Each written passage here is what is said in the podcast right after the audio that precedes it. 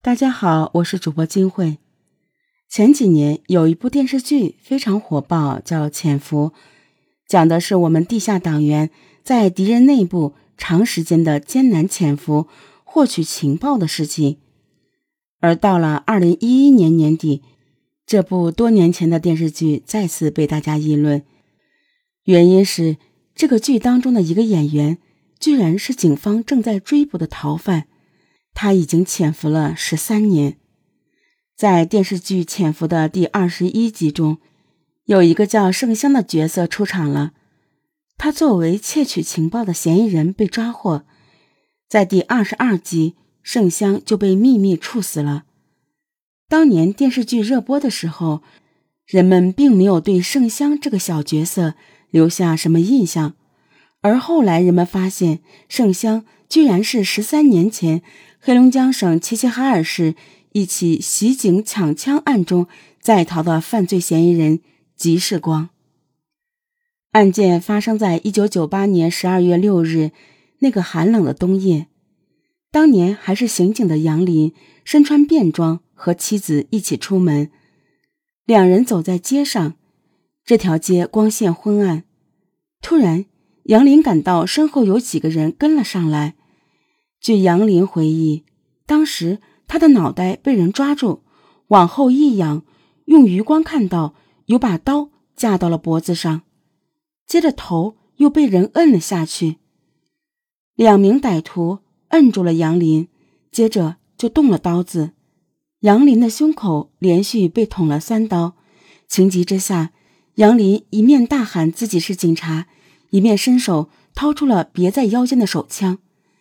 接着听到歹徒说“整死他”，然后就一刀扎在了杨林的脊髓神经，杨林手中的枪掉在了地上，整个人也跟着瘫在地上。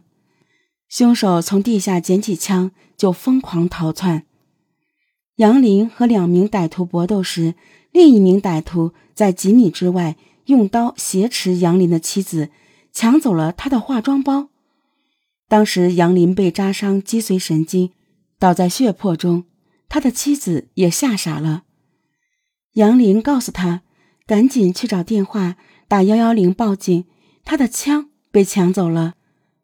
警察在街头被扎成重伤，手枪被抢走的消息不胫而走，社会反响很大，人们甚至不敢在晚上出门。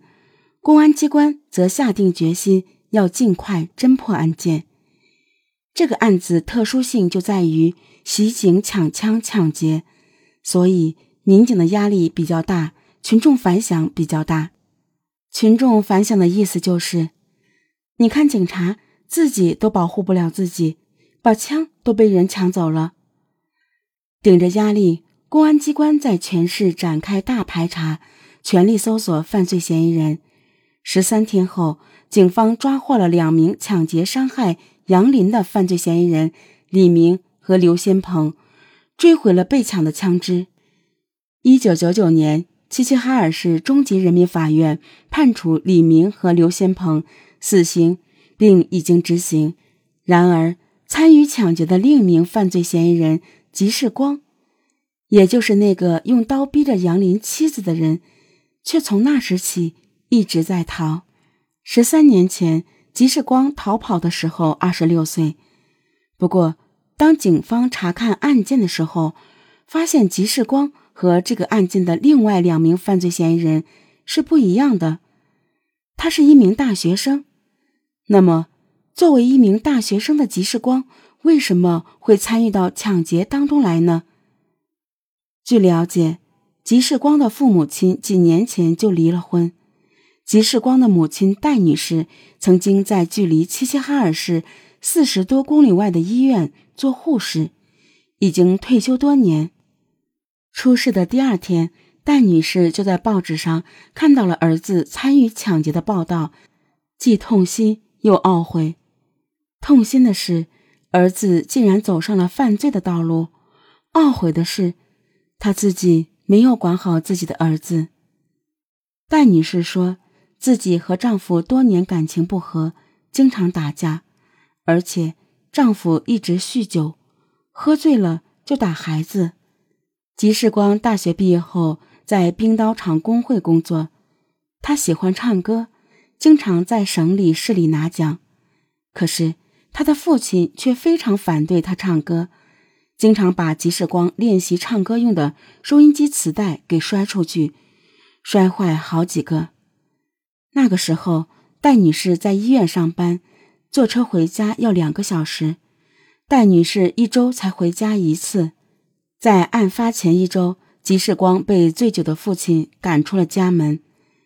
被赶出家门的吉世光无处可去，就花五块钱在浴室待着，还能住，还能洗澡。戴女士说：“可能就是在那个时候，吉世光跟抢劫的这几个人混到了一起。”案发前，吉世光认识了几个朋友，就是后来抢劫团伙的成员，并且连续三天跟他们一起去抢劫。最后一次就是对杨林和妻子的那次抢劫。十三年来，吉世光音信全无，仿佛人间蒸发了一般。但是警方却始终没有放松对吉世光的追捕。十三年来。杨林无时无刻不在忍受着病痛的折磨，经常一天只睡两个小时，还留下了严重的后遗症。杨林的左侧身子是运动障碍，不太好使；右侧身子是感觉障碍，整个是麻木的，感觉不到疼痛。当年的案子给杨林留下了巨大的伤痛，但他坚强的挺过来了。他离开了刑警队的一线，负责综合管理工作。杨林的生活渐渐走向了平静，而就在二零一一年年底，突然有人向公安机关举报说，电视上有一个演员很像当年出逃的吉世光，并且不少热播的电视剧里都能看到这个人的身影。电视剧中的这几个角色。的确是同一个人出演的，但是他的样子和吉世光当年的照片并不太像。他是不是在逃的嫌疑人吉世光呢？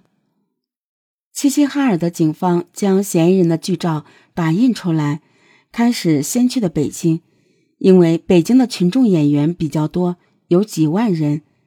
但是走访了一圈下来，并没有发现。接着。又去了无锡影视基地，也没有发现。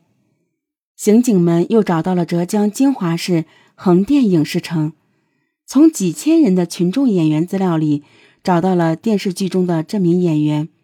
不过，资料显示他叫张国峰，是山东人，但实际上他操的是东北口音。这个叫张国峰的演员，除了口音不像山东人外，还有更为重要的一点，办演员证必须要通过当地的派出所拿本人身份证才能办理。但张国峰当时是拿着一个身份证复印件办的。经过多方核实，警方确认这名演员就是在逃的嫌疑人吉世光。他化名张国峰，在横店做群众演员六年，并且出演了多部电视剧。